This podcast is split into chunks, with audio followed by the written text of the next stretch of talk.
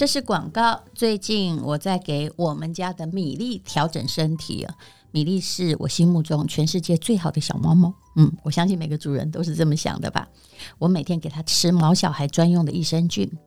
这一阵子它便便很顺畅，看起来排泄物很健康，精神变得比以前好。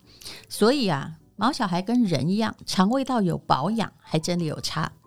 这款新上市的毛球宇宙肠胃益生菌是汪汪跟喵喵专科益生菌，不管是猫或狗都可以吃。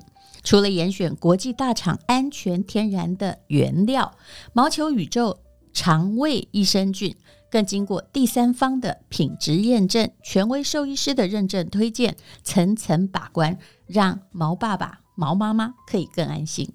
它的成分中有一百九十三国专利宠物益生菌，二十六种身份认证有效菌株，能帮助毛小孩的肠道打造好菌军团，让这些好菌去分解食物中的蛋白质、碳水化合物、脂肪，促进吸收，提高消化。除了成分好，毛球宇宙采用了三层冻干专利技术和包埋专利技术，可以让抑菌数高达一百亿，就是它的有效关键。我们家米粒平常有一点挑嘴，但是他很喜欢吃毛球宇宙的益生菌，无味无添加，只要拌进饲料里头，每天吃一包，大一点的吃两包。如果是狗的话，就可以顾好它的肠胃，提高它们的免疫防护力。如果你家也有毛小孩，不管是幼龄、成熟、老年，平日保养还是术后保健，毛球宇宙肠胃益生菌是很不错的猫猫狗狗营养补给品。我们家米粒真的觉得不错哦，也推荐给大家。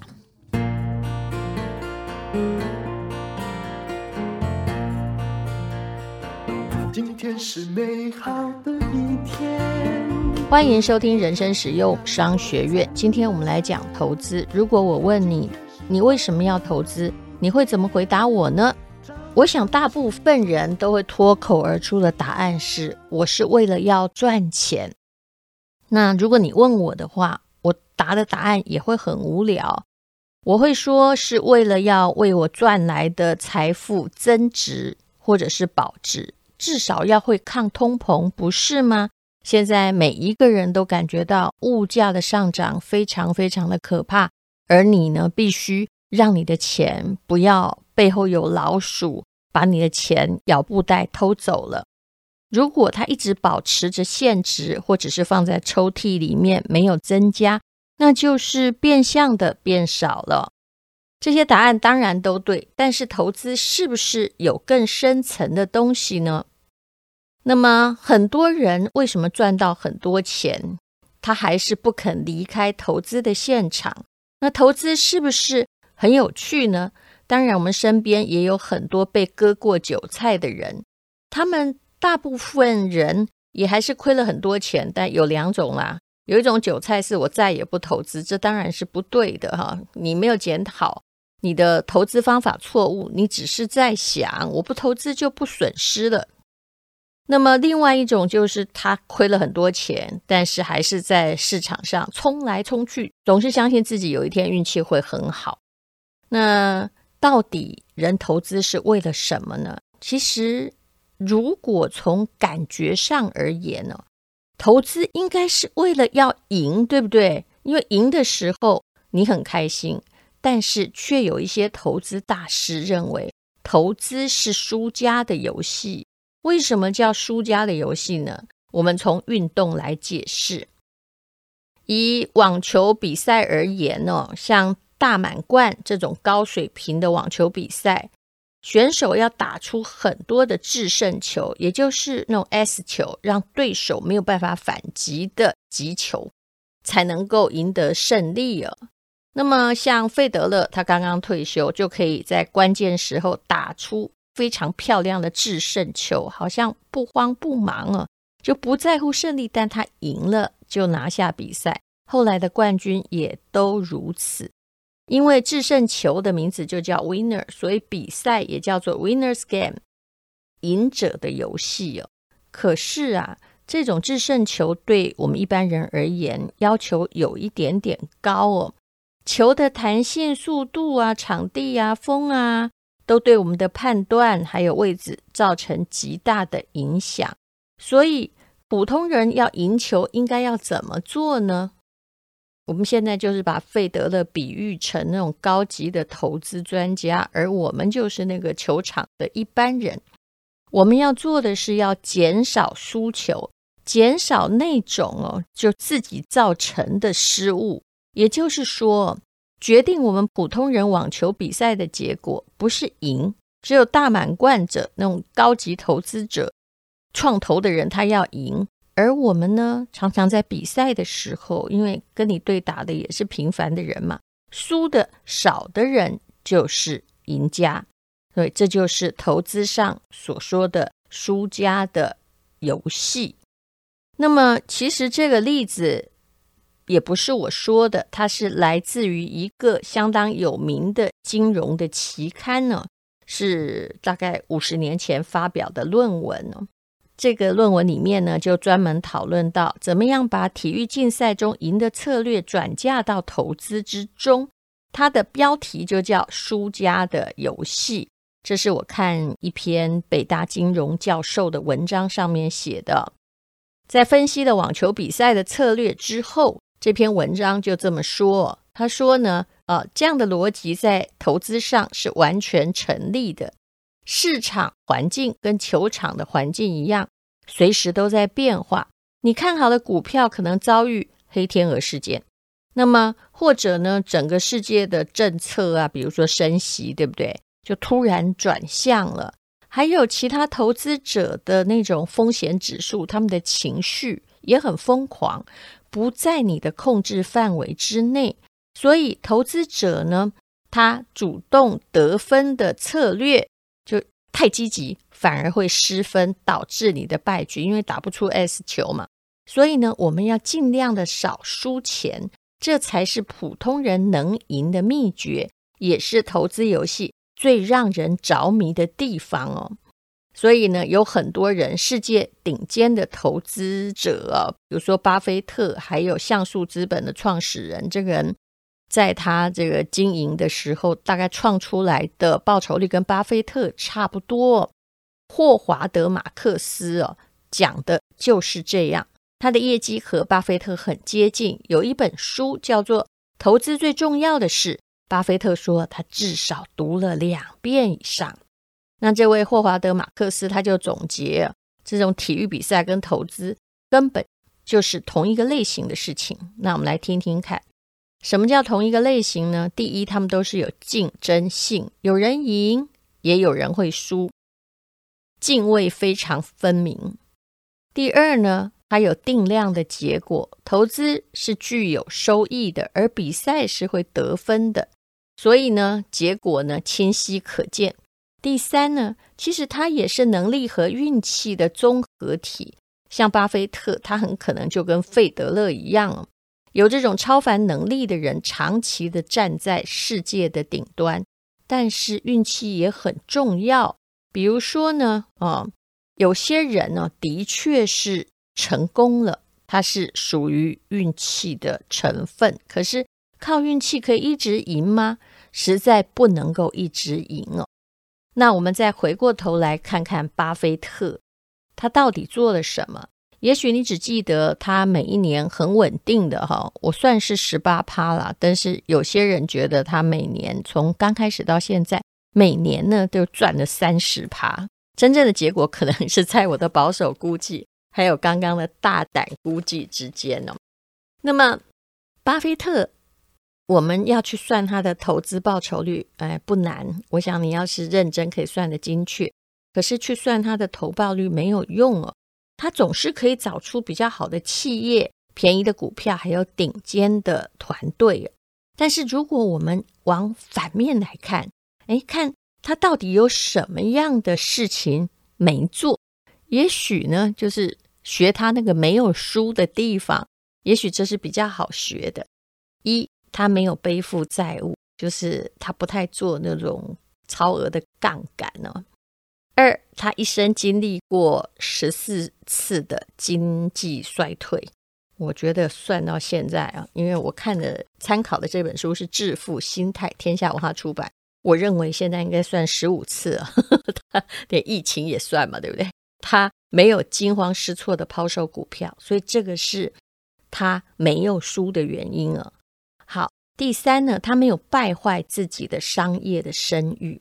第四，他没有死守某一套策略、某一个世界观或一个过时的趋势啊。当然，你会说，哎，他好像一直都没有投资新科技，哎，这不就来了吗？他还有投资苹果。后来我就一直在看巴菲特为什么一直到几年前他才投资苹果。哦，原来以前呐、啊，苹果的市盈率，因为其实这种新科技哦，常常市盈率那个倍数太高，那就会搞不清楚风险的指数就会很大。后来呢，呃，有人分析说。他在苹果的市盈率到达十三之后哦，本来大概四五十吧，那因你赔钱的话，市盈率也会很高啊。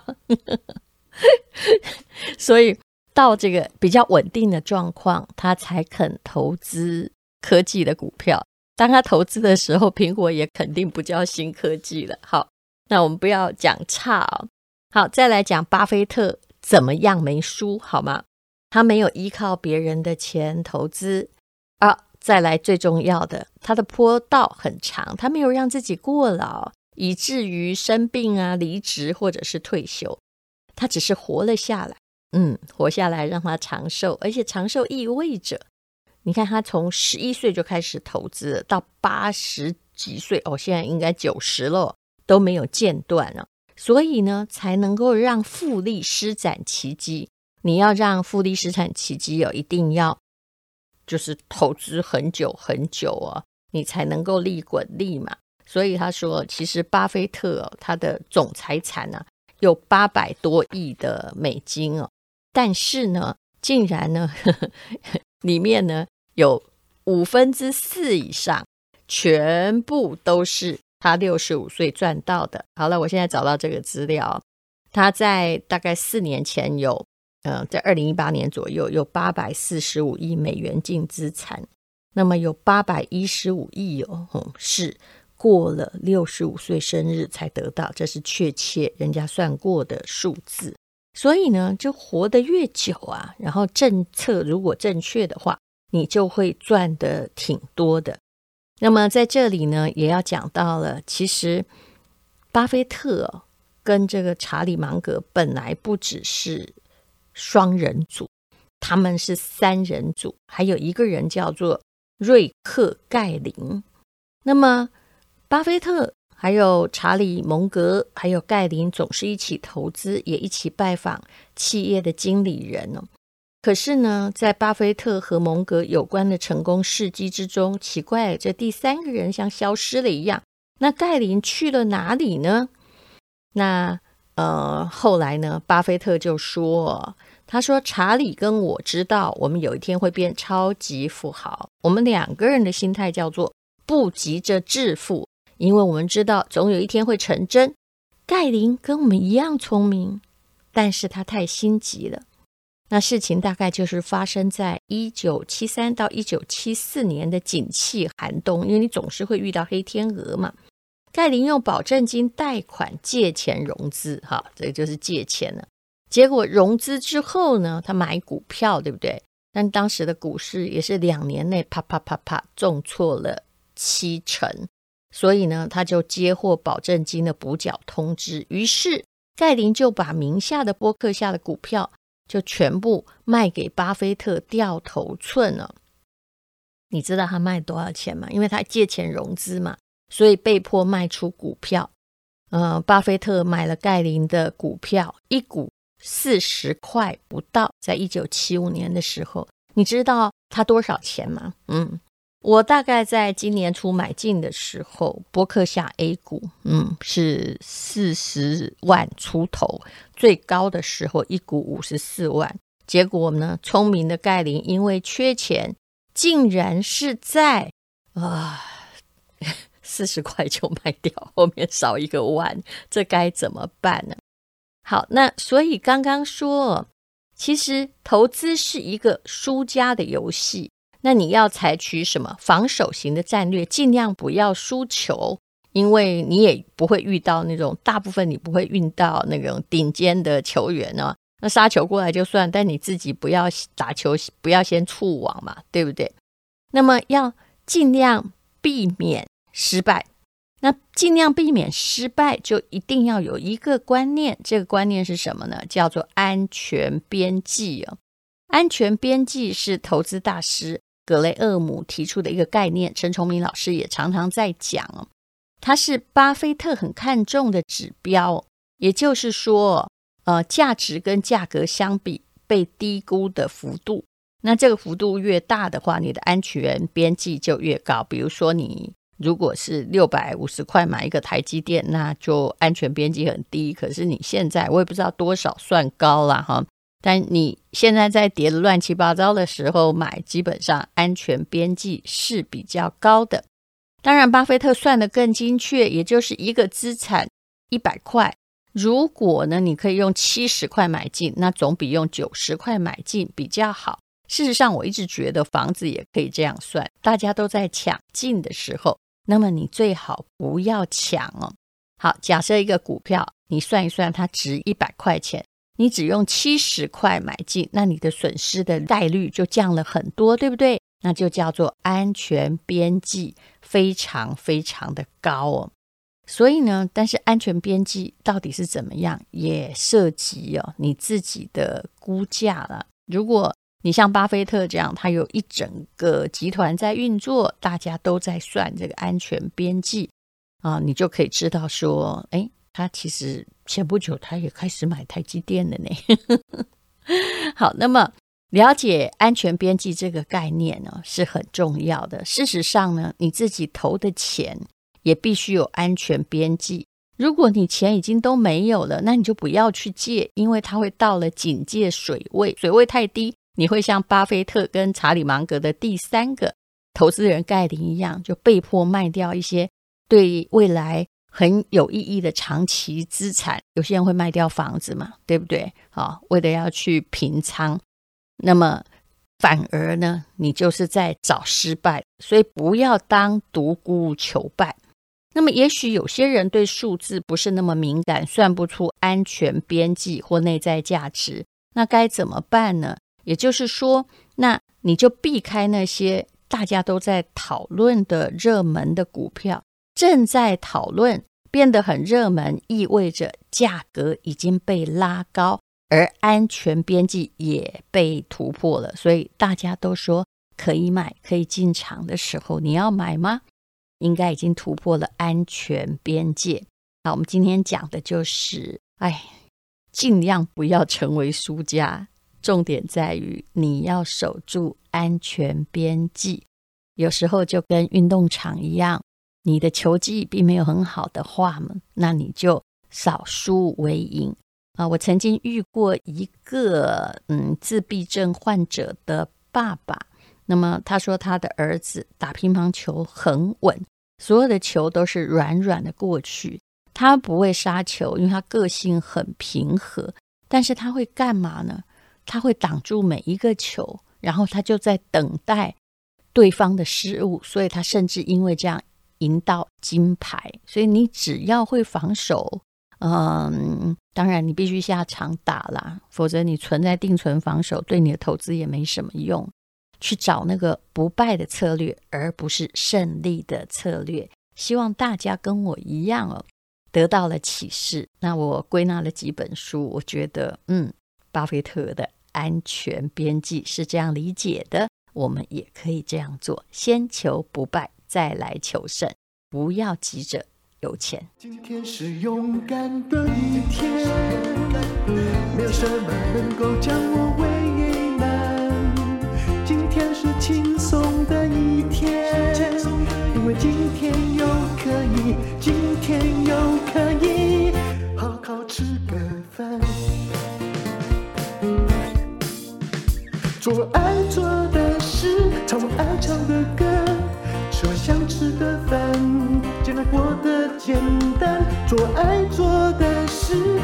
爱唱的歌，吃我想吃的